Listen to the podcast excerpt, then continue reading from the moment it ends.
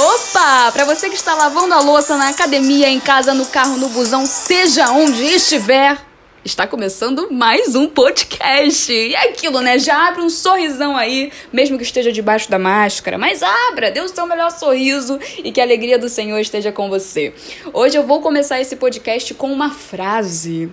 Uma frase de Bill Johnson. E eu queria que você anotasse essa frase em algum lugar, se você tiver um papel aí por perto, ou no bloco de notas do celular. A frase é a seguinte: preparem, se prepara, respirou? Preparou? Então vai lá, hein? A frase é: pare de monitorar as coisas que você deixou na mão de Deus. É, achou que ia ser leve? Ninguém, ninguém falou que ia ser leve.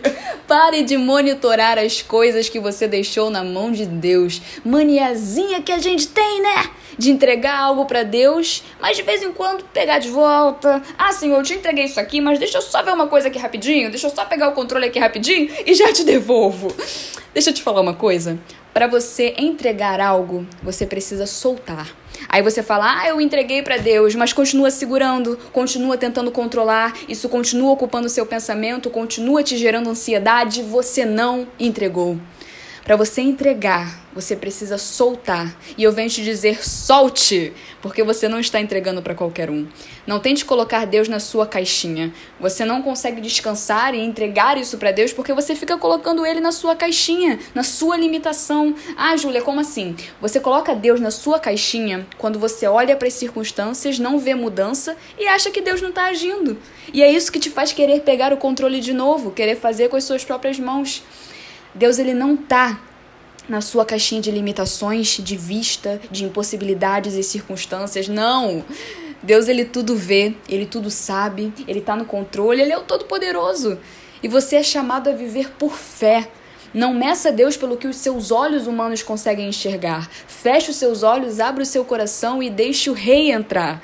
E aí então você verá, viverá, sentirá o que jamais viu e o que palavras não são capazes de explicar. Meu Deus, até rimou. Ui, ui! em Salmos 37, no versículo 5, diz: Entregue seu caminho ao Senhor, confie nele e o mais ele fará. E lá no versículo 7 diz: Descanse no Senhor e espere nele.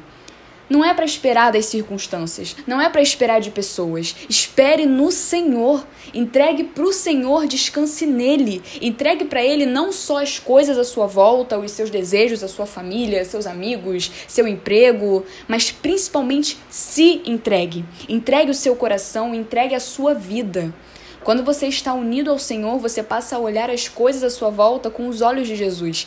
E a partir desse momento em que você está com Jesus, está seguindo os passos dele, indo para onde ele te enviar, meu amigo, não tem nada que possa te parar, porque os seus olhos não estão nas circunstâncias, seus olhos não estão em você mesma, seus olhos não estão nas suas limitações, mas seus olhos estão naquele que muda as circunstâncias, que te dá força, que é a sua força, a sua alegria e o seu alvo. Não há limitações em você quando você está nele, porque tudo você pode naquele que te fortalece.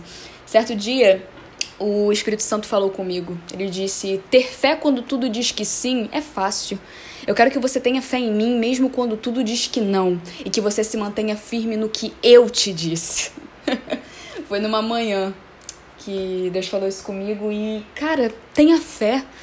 Não coloque Deus na sua caixinha. Entregue e confie nele. Entregue seu coração. Peça a Ele que a vontade dele pulse em seu coração que mais do que tudo que você queira nessa vida, os seus sonhos, os seus desejos profissionais, materiais, de futuro, mais do que tudo isso, que o Senhor seja sempre o centro, que sempre seja o alvo, que sempre esteja em primeiro lugar na sua vida, porque Ele é suficiente. A graça dele te basta.